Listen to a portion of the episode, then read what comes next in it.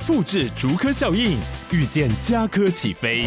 嘉义花园造镇新案 AI 世界城隆重登场，马上把握与嘉科最近的距离。嘉义科学园区无人机产业聚落，华泰名品城打造高铁 Outlet，故宫南院长庚医院县府生活圈 AI 世界城二到三房抢先预约零五三七一七五五五。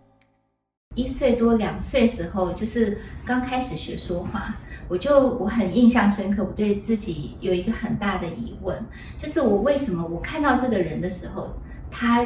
我知道他在做什么，但我如果没有看到这个人的时候，我就不知道他在做什么。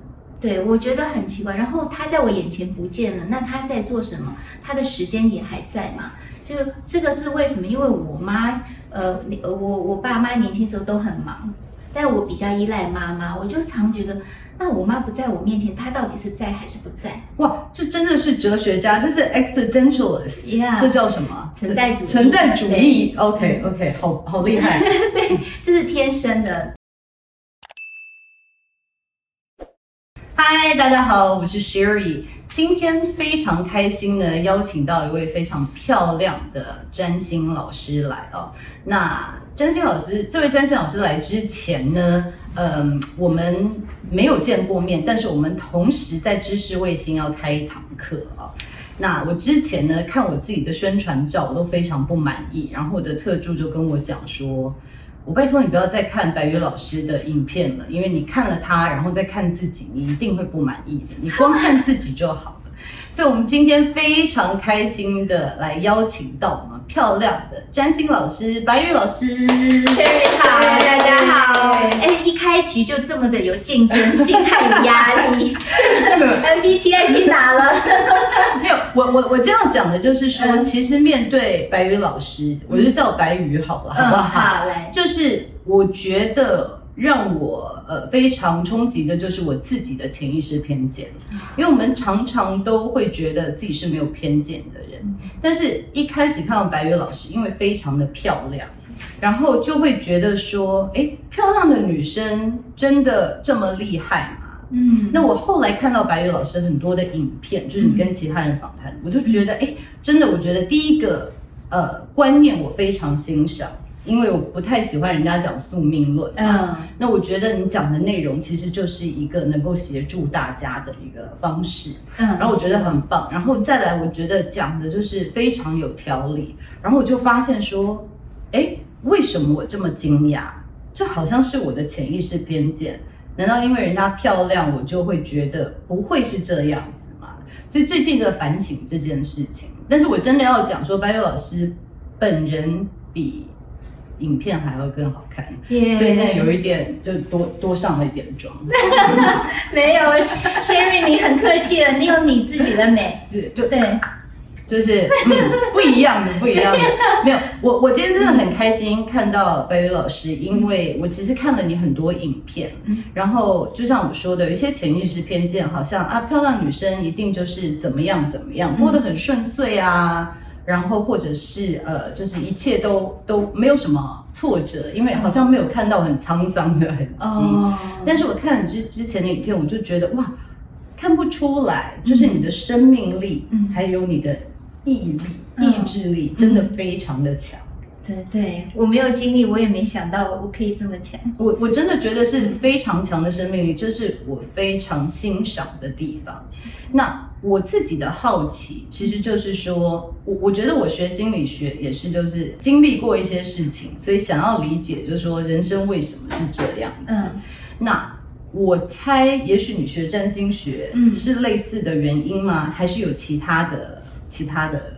原因是，呃，就一开始 Sherry 说，哦，你学心理学是因为发生一些事情才好奇。我的话，对于心理学或者占星是两个阶段。我从小就，我后来反思的时候，我发现我从小就是有哲学思考能力。哎，这好像有点 捧杀自己啊。对对，就是大概我一岁多两岁时候，就是刚开始学说话。我就我很印象深刻，我对自己有一个很大的疑问，就是我为什么我看到这个人的时候，他我知道他在做什么，但我如果没有看到这个人的时候，我就不知道他在做什么。对，我觉得很奇怪。然后他在我眼前不见了，那他在做什么？他的时间也还在吗？就这个是为什么？因为我妈，呃，我我爸妈年轻时候都很忙，但我比较依赖妈妈，我就常觉得。那我妈不在我面前，她到底是在还是不在？哇，这真的是哲学家，这是 existentialist，Yeah. 这叫什么？存在主义。存在主义，OK OK，好好厉害。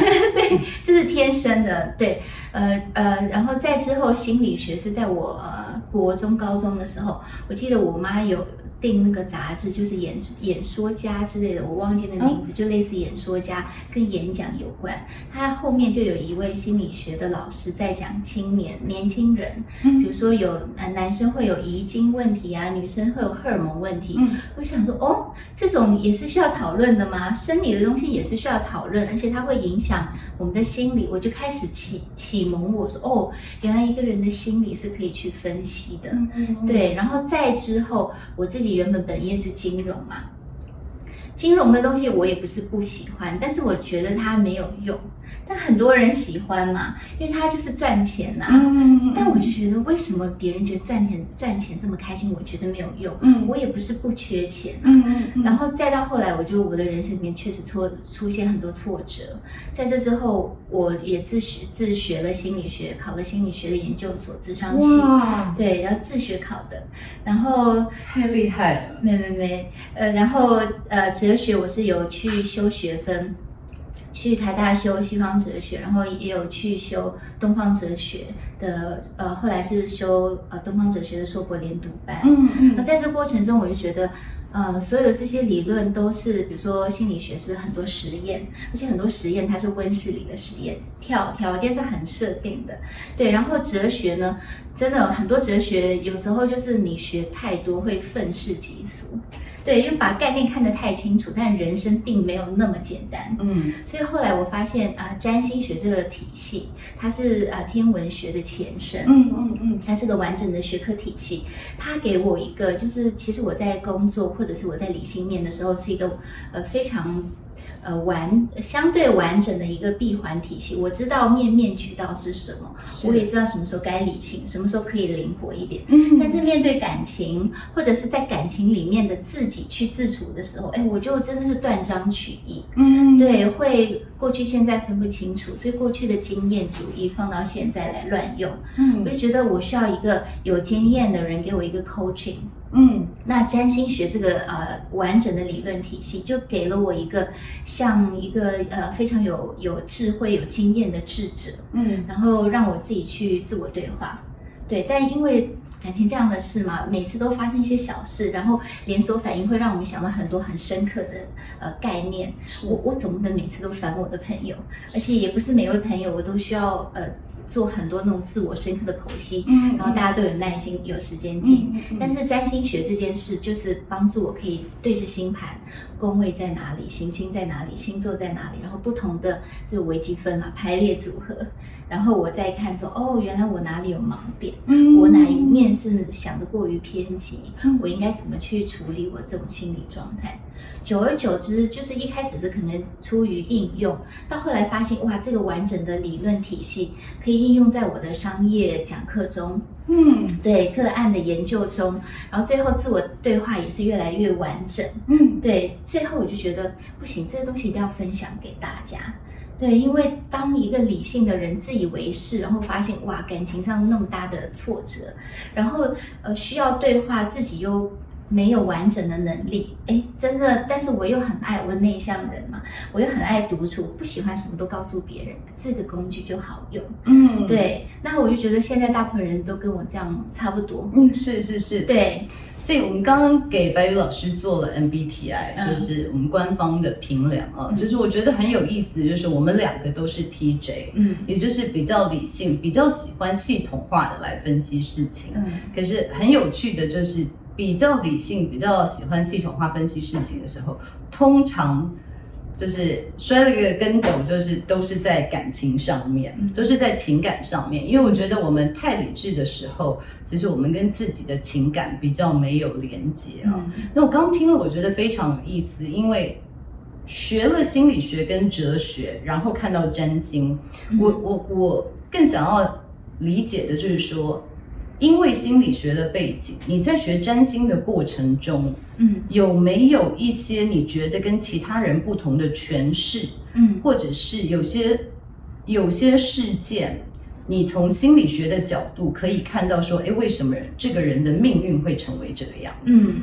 嗯，我觉得这个是很好的一个很很大的两个问题。嗯嗯，第一个问题就是呃呃，其实我学的占星学本身就是荣格心理占星，嗯，对，它就有先天的心理优势，是是，对，然后它确实是人本主义，对，所以对我来说，呃，它是非常符合现代人，就是很渴望了解自己，很渴望了解身边看起来的最亲近的陌生人，是。对，就像你过生日前 对自己老公好像有点不太理解。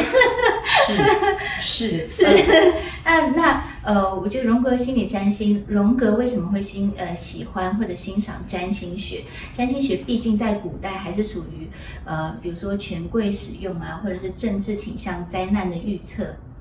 大部分跟流年相关，是对。再到后来，大家就是古罗马、古希腊愿意用占星术来去指导人们的生活，有点像 consulting。嗯，对。在这种状况下，呃，荣格或者说从呃真正的占星学之父 Alan Leo 开始，大、嗯、大家就把占星学简单化，简单化为呃把人的个性还有一些符号，呃直接标签化我们的人生的各个面相，就像 MBTI 一样，嗯、其实。是人是很渴望被标签化，又想要被撕去标签。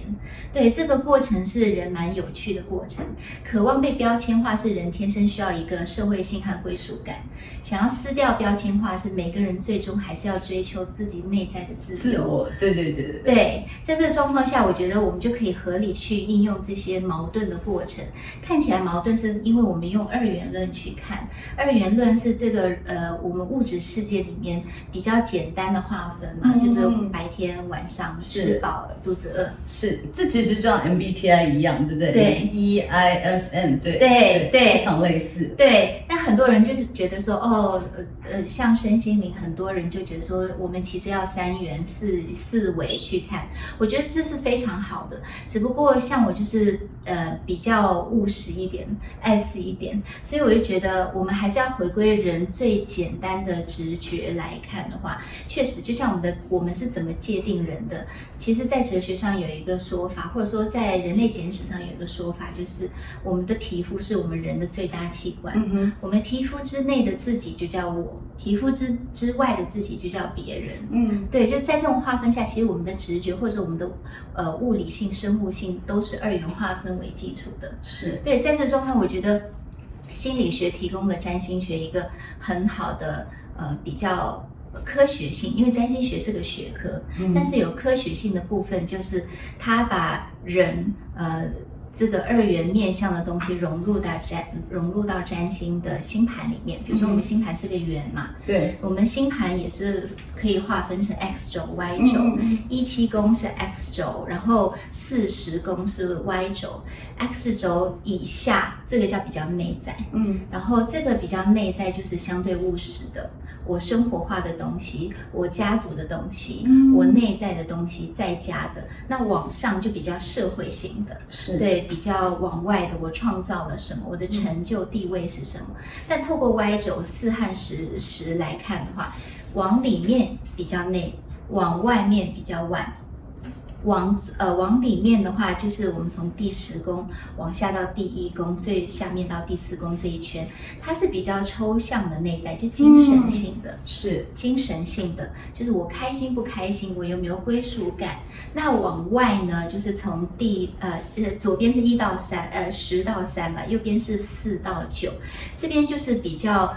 呃，世界性的啊，这个世界事物性就是你可能兄弟姐妹啦、邻居啦、嗯、家人啦，对啊，生活方式啦，呃，甚至我们的伴侣啊这些，嗯嗯、对生活性的往外的，但这种往外呢也有精神，比如说我们第九宫就跟我们的信仰有关，嗯、信仰的话有信仰的团体、信仰的呃价值观，是对，所以其实我们看起来就是占星学也是把人从横向和纵向都有去划分。嗯，那还有到第二个问题，就是这个心理学是，呃，怎么样去应用在生活里吗？对，我觉得心理学其实我比较想就是说，嗯，心理学会不会让你去呃有不同的角度诠释？我我讲一个。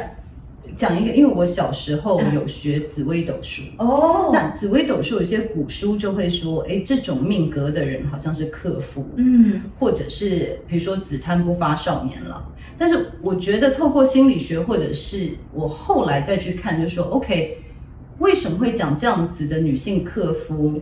很有可能是因为这样子的女性是掌权，嗯，就是渴望掌权，嗯，或者是会掌权，嗯，但是她会掌权。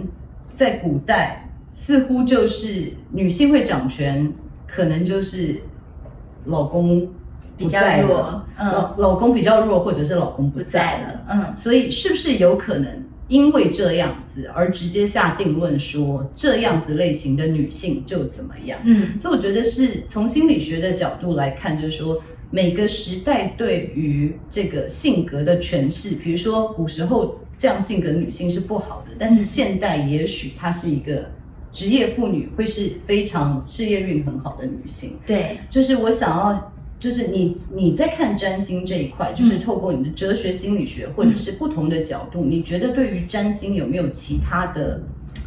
以前到现在有没有一些？诠释的改变，这样有有有，确实有。呃，占星学其实呃，心理学和哲学给了我呃，如何解读占星学，其实是有两大功能。第一大功能就是我们要厘清这个概念的本质。嗯，这个是用哲学的方法去看看占星学。比如说，占星学里面上升就是你的呃社会的形象，嗯，你的优质形象，太阳是你的本性。嗯，对。所以那当我去拿到星盘看这个人的个性，我就只看太阳。或只看上升吗？不止。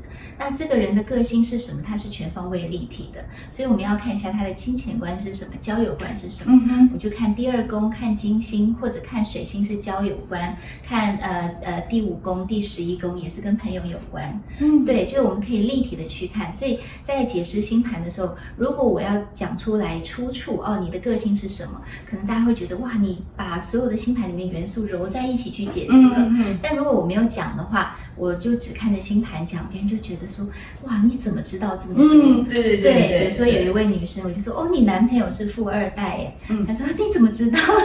就会以为你通灵，其实你是有很多元素去整合诠释的，整合诠释。嗯嗯。那第二个就是，呃，一个是要厘清概念，第二个就是，呃，心理学是帮助我去用发展的眼光去解读这些特定的呃含义。是。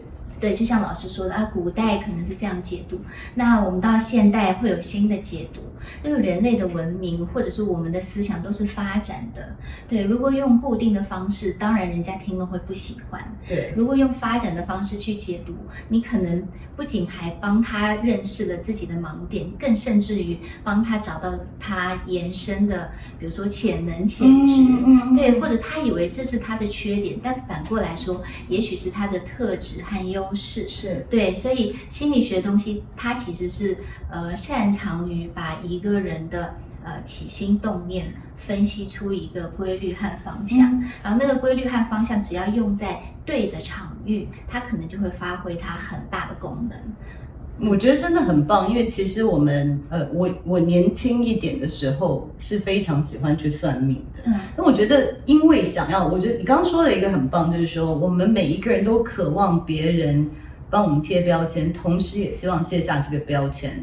我觉得这就是为什么年轻的时候一直去找算命的原因。嗯，就是我很，我们每个人都渴望被理解、被尊重跟被爱。嗯，但是现在的世界，我们人跟人的距离很远，所以如果我在头上贴一个标签，说：“嘿，我是 ENTJ，你喜欢 ENTJ 吗？那你一定会喜欢我喽。”那这样子，我们就可以迅速拉近我们人与人之间的距离。嗯，可是同时，你又把我框架住。嗯，我不只是 ENTJ，嗯，我可能跟其他人的价值观不一样，我有不同的文化背景。嗯，所以我觉得占星学刚刚听起来。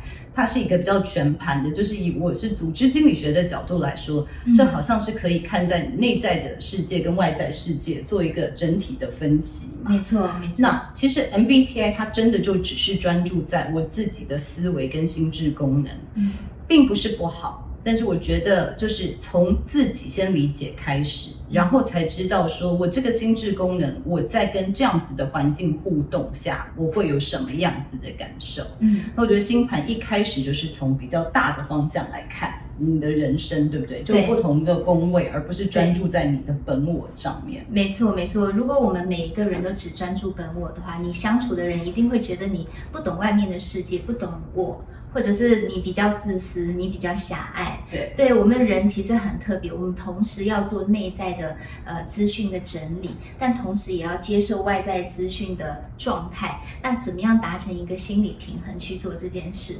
如果真的可以同步，比如说我收到一个资讯是哦，这个男生喜欢我，但我心里并不喜欢他，我怎么样拒绝他？是既表达了我的想法，又能让对方觉得说我很明确的知道你不喜欢我，嗯、要么我给你当朋友，要。要么我们之间就不要有太多的暧昧，就这种同步，如果可以做到，不仅是工作啊、理财啊，我们做决定，还是我们要不要喜欢自己这么浅薄但是又很深刻的话题，如果可以同步的话，我觉得我们生活的可以轻松一点，内耗也可以少一点。是，嗯，是，有的时候我们真的是直觉反应啊，我基于礼貌，我应该怎么样？我爸妈曾经教我应该怎么样，就是你其实不晓得你自己要什么。我觉得现在很多人是这样，就是。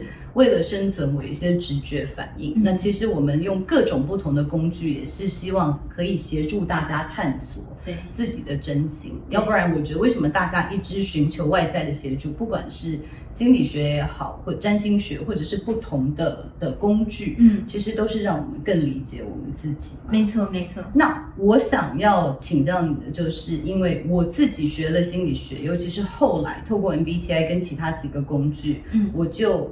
再次的看到，在这个阶段，我自己有一些盲点，然后看到我有一些可以开发的区块，嗯，譬如说我自己跟我自己的身体还有情感的连接比较弱一点，嗯，或者是我对于 nurturing 就是照顾的心好像少一些，我比较是把事情做完的心更多一些，对，所以这些是我现在。目前我人生这个阶段，我希望自己可以多开发的。嗯，那透过占星学跟透过这些反思，你对你自己现在的人生有没有看到说你期待开发什么样子的部分？哦，呃，我期待自己开发是是我之前的缺点，或者说比较不擅长的部分，就是金星双鱼在第九宫。对，金星就是我们爱情价值观，或者说我喜欢的什么什么，嗯，然后我的外表。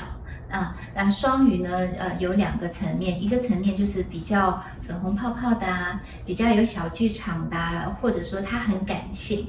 但是另外一面，他是比较实际，他知道呃，当我遇到挫折的时候，我怎么去实际一点，怎么样去运筹帷幄。双鱼也是双嘛，它有这样的两面性。嗯嗯是是第九宫呢，又又跟不同文化的撞击，比如说像理性人跟和感性人也是不同文化的撞击，或者他跟信仰、高等教。教育有关，所以在这个区块，我觉得是，比如说像金星双鱼第九宫，我可能以前就是没有男人不行，一定要好好谈恋爱，嗯，就是很年轻的时候啦。后来就是对爱情有盲目的幻想，嗯，对，然后以为以为自己懂得爱情的一些基本概念啦，看过一点书啊，就觉得哦，我一定可以把爱情经营得很好，但其实不太懂人性，对，也不太懂自己要什么，就太流于理论化，对，但到后来慢慢就知道说，其实它有另外一面，叫做当我呃热忱的追求过一件自己理想中的事情的时候，我我其实曾经经历。历过一次英雄之旅，叫做全然付出。嗯、虽然说，呃，最后我可能就是不管是缘分也好，还是我自己的个人的心态逻辑也好，我可能好像在结果导论上我是失败了，对。但是对我来说，谁有真正全然的去付出过在人生中？这个经验很宝贵。当然，当然。对，然后金星和第九宫又和我们的呃信念有关嘛，所以我就开始找我的人生信念是什么？除了爱情还有什么？当然，爱情也要加进来，不能说痛过就不要它。嗯，对对对。所以在这在这过程中，我就一直在寻找。原来我需要的是呃，让大家在呃日常的生活里面寻找一点安慰的。有期待的，和相对正向的，最好还能挖掘到自己内在真正信赖的。其实真正的信念是跟我们的信赖度有关。嗯、对，所以在这个过程中，我就觉得。嗯，不管我们是做分析也好，疗愈也好，透过理性的逻辑去帮一呃帮大家把一件事情解释的很清楚，来龙去脉，深入浅出也好，还是我们去感性的，呃，现在的你其实可以怎么转化，未来的你可能什么方向可以去创化，其实两者是同等重要的，嗯、也就是简单说，理性和感性。一样重要，而且需要一种微妙的平衡。此时理性多一点，彼时感性多一点。所以你现在在学习平衡这件事情吗？呃、现在这个阶段，你给自己的功课，或者是你觉得自己的功课是？对，其实呃，我我也同时想借这个机会厘清一下。我最近感知到了平衡的概念，大家认为的平衡的概念，就有好像有一个人在走钢索，嗯，然后有个前面有个杆子，然后一直要平衡，然后不要掉下去。嗯，也许这样的平衡，以前的人当然可能认为平衡就是一个静态的概念，它叫成功。嗯，对，work-life balance，对，对没有 balance 这件事情。对，那现在大大家认为的平衡是什么？动态的嘛？对，我随时像开车一样，我随时调整。wobbly，对，wobbly，对。但是我现在发发现，平衡可以用一个词代替，叫觉察。嗯。OK，可以多讲一点吗？嗯，可以，就是觉察这件事情，就是其实平衡它呃不仅是一个动词，更可能是一个嗯我们不太能理解的代名词。如果把它改成觉察，你就会知道说，其实我们人生的多面向为什么需要平衡？嗯，因为你是在不停的切换。我现在工作，我现在在生活，我现在需要感性多一点，我现在需要理性多一点。嗯、对，那我我算钱的时候，我不可能太感性嘛，一次给别人三千块，嗯、但其实大家只要三块。嗯、对对，所以我们其实要的人生最重要的是切换，大脑的切换。那切换我我我怎么样才能把感性用对，理性用对？所以我要觉察，我现在正在切换，我在换角色，我在换呃我的思维模式。是对，觉察才是真正最根本的词，嗯，让我们知道我们随时可以用精准的方式去呃把一件事情做所谓的对，做对的。对，所以其实觉察真的是非常重要的。那、嗯、你觉得现在也是你在修行的，就是在练习的，就是也是觉察。对，觉察，觉察，我讲每一句话是不是用当下最好的 tempo？嗯，对，觉察我做的每一个决定是不是跟我的心是相符合的？嗯，那觉察我的心它是怎么流动的？遇到什么事情它是紧绷的还是放松的？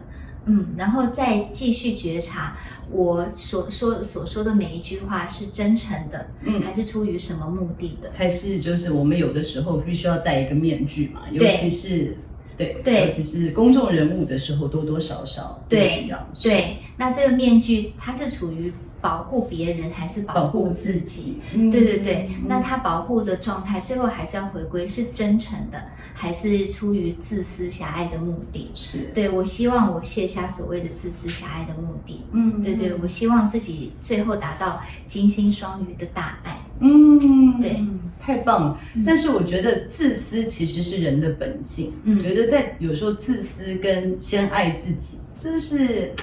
一体两面的事情，没错，对对有的时候不需要太负面的，对不对？呃，对，自私，对，所以我们其实是厘清概念，然后去觉察这个领域，我是需要。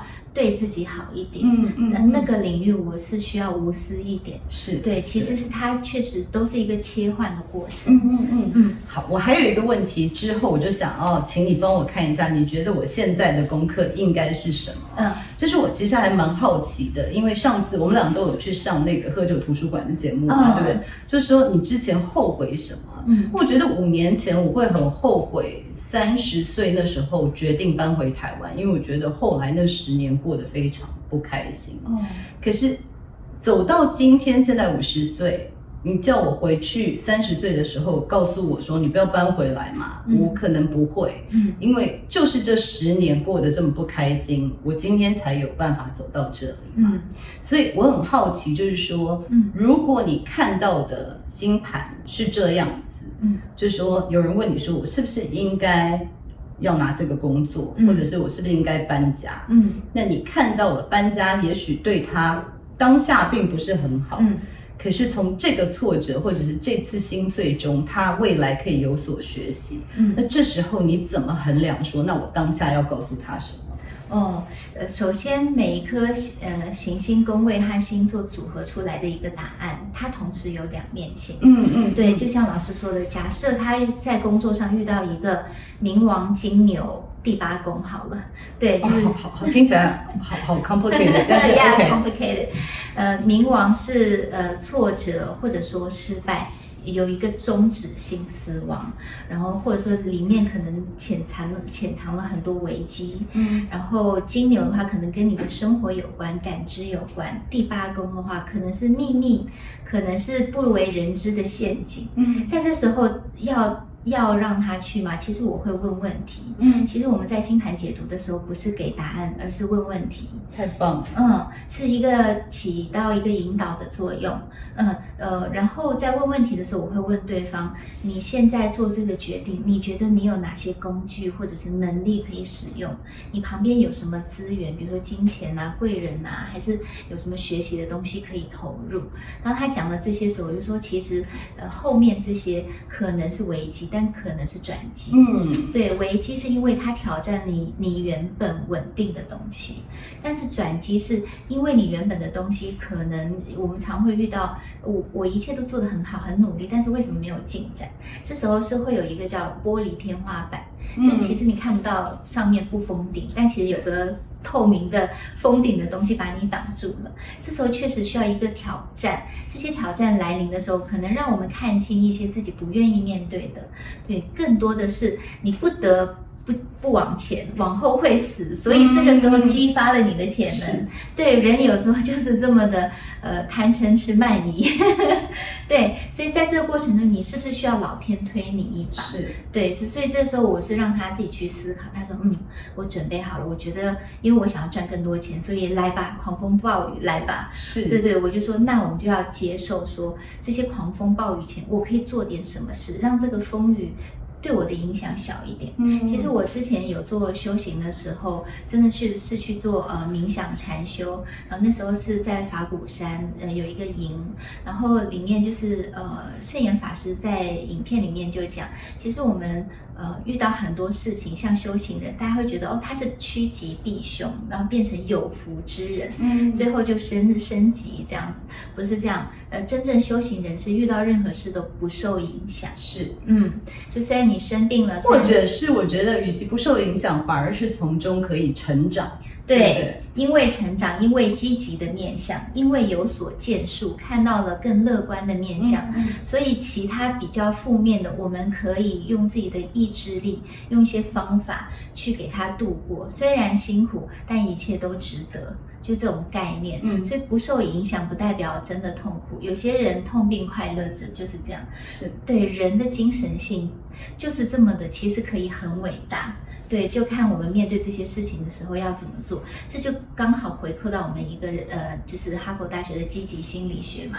所谓的积极心理学，就是一个有期待，一个要乐观，二合一，你的人生就相对积极。嗯嗯，觉得其实想要跟大家讲，就是尤其是很多人都是因为走入低潮，嗯，然后才会想说，那我想要看我的命盘，或者是我想要透过心理学而疗愈哦。嗯，那在这里跟大家分享就是。人必先置于死地而后生，就是有的时候真的要到谷底。如果你一一帆风顺，你其实很难去反思。嗯，之前就在分享说，如果三四十岁的时候都很顺利的话，哇，我现在就是 boss bitch，就是把大家都骂哭了，肯定是这样子的。就是因为当初有这样子，所以才会开始反思。嗯，那我也另外要跟大家讲的一件事情，就是我非常欣赏也喜欢白宇老师说的，就是说我不给你答案，我给你更多的问题。嗯，MBTI 也是这样子，如果上我的课，我也不会直接告诉你你是什么类型就是什么样的人，嗯，是透过一系列的这个。应用题来理解、厘清你自己要什么，你是什么型。可是我知道大家在低潮的时候就最讨厌这样子，就是我去看咨商或者，我去看算命的，就是你就是告诉我，我就是不知道，我才来找你，对不对？对。可是我要讲的就是，这个只是一个 OK 绷而已。嗯，就是如果我们很快的告诉你答案，其实我是带着我的价值观投射在你身上，告诉你，我如果是你，我会怎么做。但是我不是你，我不知道你的优势，我不知道你的盲点，所以我没有办法为你的人生负责。我可以随便抛一句，你就应该出国，你就应该这样子。嗯，接下来你的人生顺不顺遂？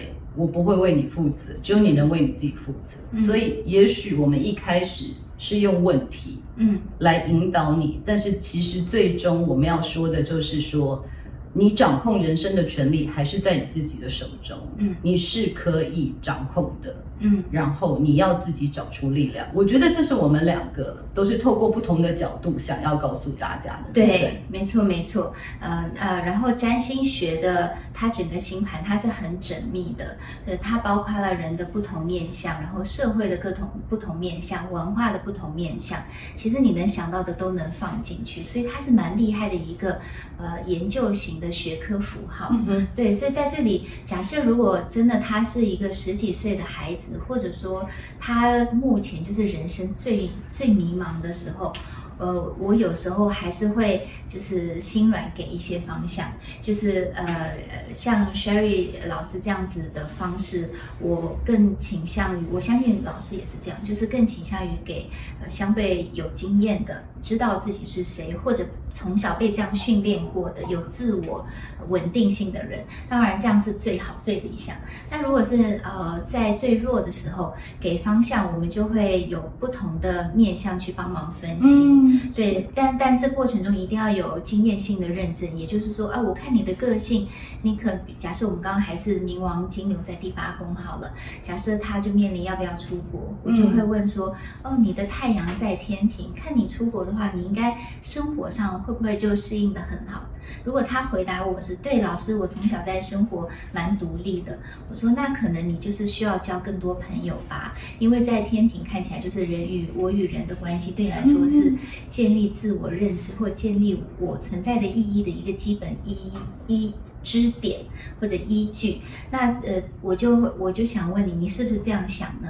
假设他说对，那我就觉得那你要小心，因为你出国的话，一开始人生地不熟，那文化也不一样。就算一开始有甜蜜期，那后面是不是因为根深蒂固的传统文化不一样，大家还会有一些这样的波折？因为你又人在异乡，那有这样的波折，旁边的人也许有一天是没有一个人真正了解你。嗯，你你可能不会跟所有的人吵架，但是你会非常孤独，你扛得过吗？嗯嗯，对。但这些呃，我可能会预想到的排列组合，我就会全部问他，告诉他。对，然后冥冥王金牛第八宫，但是反过来说，当你。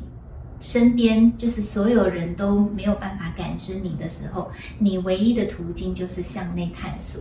你真正开启了自己的心门，然后找到了你灵魂的钥匙。这时候，呃，如果你在情绪低落的时候，你觉得你还可以休息一下，但你还有那么一点点力气来发掘自己吗？还是以你的个性，你觉得你会自暴自弃呢？嗯、对，就有点像做一些心理测验，嗯、对，小测验，让他去回答一些问题。他一步一步回答之后，他就知道未来我遇到类似的状况，我就会把当初的这些 SOP 里面的某一些问题拿出来去对照觉察。我相信人就是这样，人我们现在的资源很多，然后也没有什么资讯壁垒，那什么才会让一个人可怕呢？一个是没钱嘛，嗯，一个是呃太孤独，孤独到也许旁边很多人，但是我心里觉得我无没救了。嗯，那第三就是惊吓，嗯，这件事情如果我没有准备，我觉得太惊吓了，太可怕了，措手不及，也许就会做一些疯狂的事。嗯，对，因为现在资源太多，大家受惊吓的可能性比较少。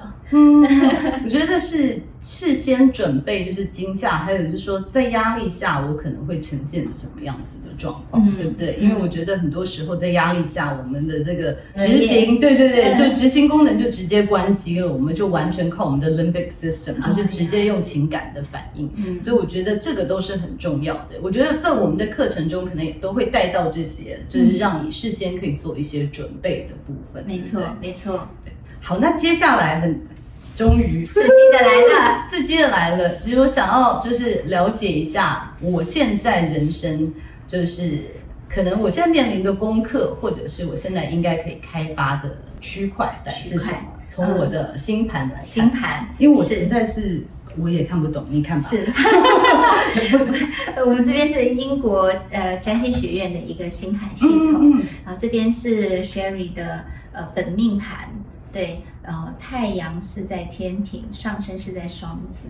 对，呃，像接下来金星射手啊，金星射手第六宫也堪比在我的第九宫，对，然后木星水瓶第九哦，你在国外会很幸运，如果是用古典占星可以这么说。所以是不是我搬回台湾就？但是你在国外木星还有另外一个意思，就太膨胀，你可能对。是不是刚刚说的没有错？Boss bitch，回回来就是 落地一下，对对对对没错没错，叫力竭一下，没错没错没错，好。嗯，我们看一下现在的功课。其实本命盘就可以看到一些功课，呃，比如说土星的功课，就是对于钱，对土星，呃，土星在金钱方面，其实在小的时候觉得赚钱不容易，或不晓得不相信自己可以跟别人一样赚那么多钱，那是什么概念？有点很难去。理解他，对，金钱就是大人的事，跟我有什么关系？然后巨蟹呢，嗯，他对家的付出是很多的。也许我觉得你装潢可能，假设用那个算命的方式的话，你的装潢可能会很容易超支。嗯、对，就很想要家里很舒服，但是呢，又觉得说不行，有些东西我可能要花在，比如说。土星还有另外就是我们要累积自己的核心能力，嗯，去学习，对，让自己更有。呃，资本去做自己正在做的工作，是，土星和工作也有关，所以你也投资很多东西去学习。我所有的钱都花在教育上，我的教育跟我小孩的教育，还有我的才艺费，是学跳舞也有。我老公看说你你这么老了还要学跳舞吗？就是都是 都是花在才艺上面。你老公很实际，对，是是是是。这么老了为什么不能学跳舞？因为他想说三个小孩有才艺费，怎么你也有？你怎么学这么多才艺？到底在看什么？老师要学什么？好想了解。呃，我之前就是哎，踢踏舞啊，钢管舞啊，哦、我现在 K-pop 啊，就是都、哦、都都学一点嘛。哦，那我们在星盘里面，第一宫、第二宫是我们小时候，小时候土星巨蟹，意思就是你在家里面是呃高压性的比较比较多，嗯、对，然后你也比较老。老练早熟，嗯，所以你现在是重新回归你年轻的样子，所以越来越三八。所以这叫做我们长大，可能是父母把我们呃教养大的，然后当四十岁之后，我们再把自己养一次的概念。嗯，有一点是这样的概念是没有错。嗯，嗯，那那另外一个你现在的课题，其实我们蛮多的课题是凯龙型的，凯龙母羊在第十一宫，就是你在团体或者公司也算团体社团里面，因为某一些很很简单的小事，让你觉得说。老娘不干了，I quit。对，嗯，但这个就是什么？证明你这个人比较理想化，嗯，看起来很理性，然后怎么样？其实你是最理想化的人，是对，所以某一些概念。公司嘛，可能都是以利益、赚钱、利润为基础的工作，但某一些它不够符合你真正的盈利的文化或者是价值观，就觉得这样的钱赚来又有什么屁用？嗯，对对对，嗯嗯、所以其实你可能以前更是一个愤青。对，我觉得，我觉得看得出来，就是我跟钱一直有很复杂的情感，嗯、因为我觉得，因为就是奶奶的时候就说。来来来台湾的过程，嗯，就是一直在讲的说，财一定要守住，不可以借别人钱，我们也不跟别人借钱。嗯，你有多少就花多少，买房子绝对不贷款，就是这是我们家的家训。嗯，然后某部分就是用钱来表达爱。嗯，所以我觉得钱跟爱。对我来说，它一直有一点点画上等号。嗯，然后所以当钱只是钱而不是爱的时候，我觉得我会有一点怀疑。嗯，然后为什么我自己后来发现这个问题，就是看了那个呃有钱人跟你想的不一样的时候，我才发现说，妈呀，靠这样子，难怪我这辈子就赚不到钱呢。如果我一直有这些莫名其妙的想法的话，我觉得钱对我来说是一个。就是课题是一个课题，没有错。嗯，对，其实钱对大部分人都是课题了。嗯，因为为什么这个世界现在创造出钱，然后让大家追着这个钱跑？如果今天没有钱，只有精神状态，可能我们每个人都是一个亚里士多德，也说不定。对对对。对，但有钱，它其实加剧了我们。的执行力和决策权，嗯嗯嗯、对。那在这个追逐过程中，不管是痛过还是追过，总之我们因为一些事件才会反思自己嘛。是，对啊，我们并不会在快乐的时候说，那我来看一下星盘，对对对对对，我现在怎么这么好运啊？不可能，没错没错。对啊，对，所以钱其实现在也是，就是有比较健康的。态度来看钱，其实对，这也是我一个功课，刚刚没有想到。嗯嗯、是是是，呃，谢谢提醒，这个很棒。嗯，不会不会，其实你也没有不健康，你只是比较洁癖。对啊，赚钱方式比较洁癖。对啊，这样好吗？学费，我的才艺费都没有赚到。好，我觉得长线来看是好的。嗯，对，这只要增强和 clarify 自己的能力。对，我有一天会赚到大钱，嗯嗯、对，只是比较慢的。嗯嗯嗯。孩子呢？对，我就想要讲武功冥王星天平。武功跟孩子有关。对，冥王星天平就是孩子最终都是不受你管，但是呢，出事的时候都来找你。就是你做决定的时候没有问妈咪的意见，但是最后需要我擦屁股的时候来找我，就是这就是一种宿命的感觉。对，呃，在星盘里面，就是荣格心理占星，大部分都是像哲学一样辩证的去看待。只有呃三颗行星比较宿命感，一个是海王星，一个是冥王星，一个是凯龙星。嗯。就是有些时候，我们我们天生下来就是女生，这就很宿命。嗯，我从小想当男生，无法。对对，这就是宿命。那孩子当然还有另外一个，就是你你的孩子里面，呃，冥王星天平，天平可能是天生的公关，天生可以做很多平衡不同世界的事物的状态。嗯，那冥王星就是他是个。如果他做的不好，或者他历经一些事情之后，他会发现他的特质是，嗯，可以在某个领域做很大的事的时候，他可能会一飞冲天。嗯，就是一开始可能都觉得啊，这个人普普，我的孩子可能就会一般人，健康就好。突然有一天有一件事情经过试炼之后，他会开始就是叫什么？鸿鹄之眼开始往上飞。嗯、那冥王星这种突破是透过，其实是透过你对他们的紧绷和压迫。冥王星就妈妈是个冥后，你这样这样做，我跟你讲后果不堪设想，然后他们就去做了。嗯，所以你看，我一直觉得对小孩很开放，可是。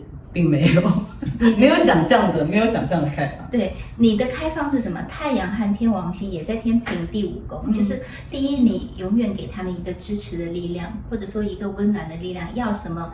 呃，我这里尽量支持你们，嗯、或者帮你们看到。天王星就是有些时候他们不敢去，但你知道，你可以预知到，那这是我小孩擅长的，你就推他一把。嗯，对，像溜冰，他不敢，就推他一把，就会溜得很顺。嗯，但是呢，等小孩都会长大。我们在不同的时代，一定会有我们比相对比较呃 lag 比较滞后的部分。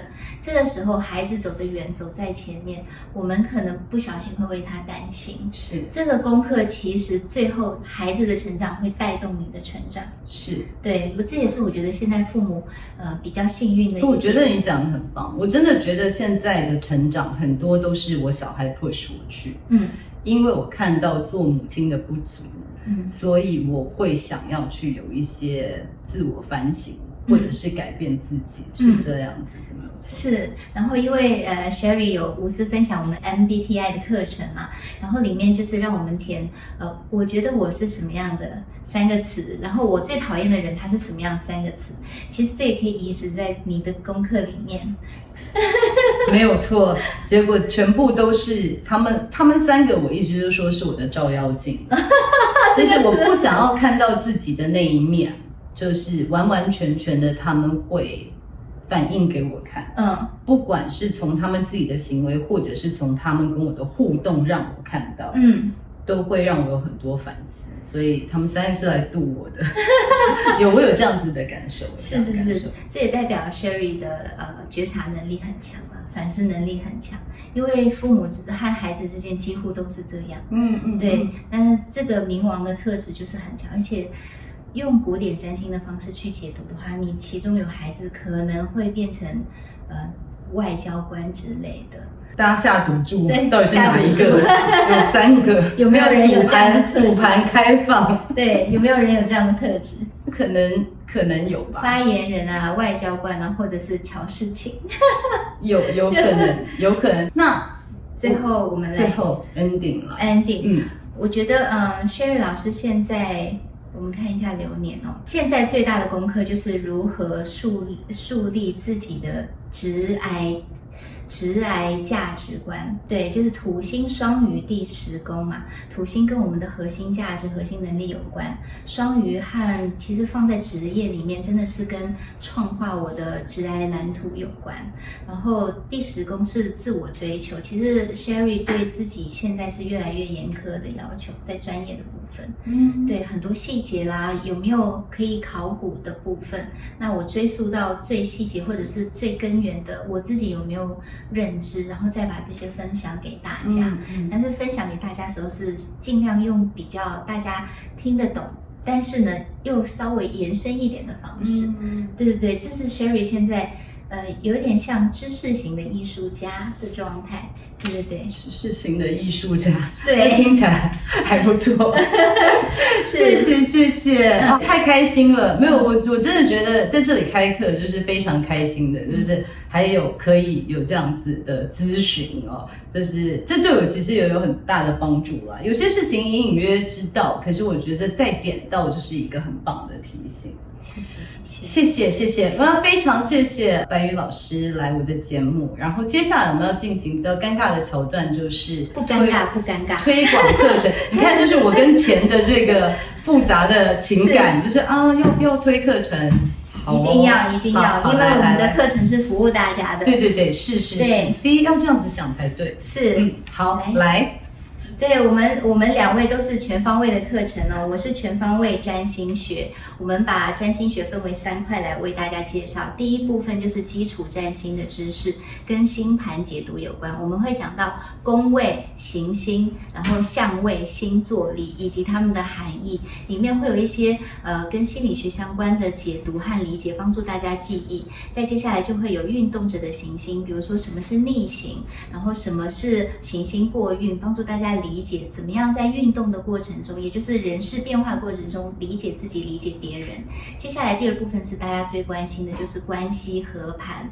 那合盘我们有亲密关系合盘，或者是其他议题的关系，比如说亲子、父母，还有你跟老板、你跟理财专员的合盘都可以。哦，我下次要请你帮我看跟亲子的合盘。好好好，来，那另外一个合盘也是我们第三块，叫流年合盘，嗯、流年决策。为什么我们要看流年呢？当然迷信的话。我们就可以看未来会发生什么，我们先做准备。但更多的，其实我们现在每个人都在做相当于流年的事，就是做规划。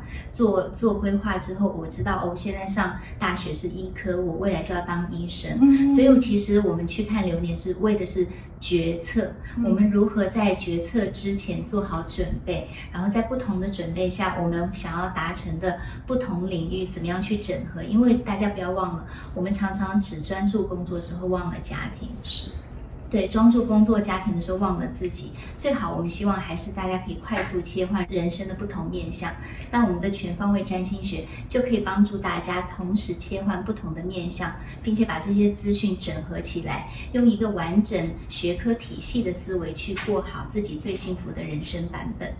当然，在这里我们提供给 Sherry 就是和粉丝们就是最大的福利，三百块 Sherry 三百，然后输入这个，我们就可以得到三百块的优惠券，在我们的课程中。当然，我们的课程是像股票一样会升值的，所以大家就是越早买越划算，欢迎大家来加入。是，谢谢谢谢。而且白月老师的课程，其实我私底下要买，我都没有跟你们讲，对不对？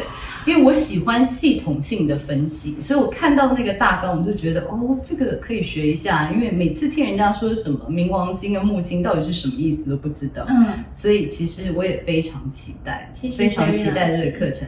那我的课程，我还有录一支另外一支影片介绍。那基本上其实就是讲 MBTI 跟怎么活用 MBTI。之前写的书呢，比较是我给大家的情书，就是我希望每一个类型的人都有看到自己价值，你都是世界的礼物。但是如果你想知道说怎么看自己的 MBTI，从一开始做到后来理解自己，还有自己可以发展的空间，然后针对你每一个功能，你现在发展的状况跟未来可以发展的空间，那非常欢迎你来上我的课，这样子你就可以活用 MBTI，你不需要知道别人是什么类型，你只要能够。了解自己，觉察自己，你就可以开启跟别人更新的沟通模式跟关系。因为我们两个课程还蛮蛮像的，嗯、都是体系型的，帮助了解自己，了解这个世界。然后我们有一个合购价，然后在资讯栏里面，如果大家对我们的课程都很有兴趣的话，这个合购价会更优惠，欢迎大家来加入。是，谢谢大家。那今天非常谢谢白宇老师，谢谢，谢谢。谢谢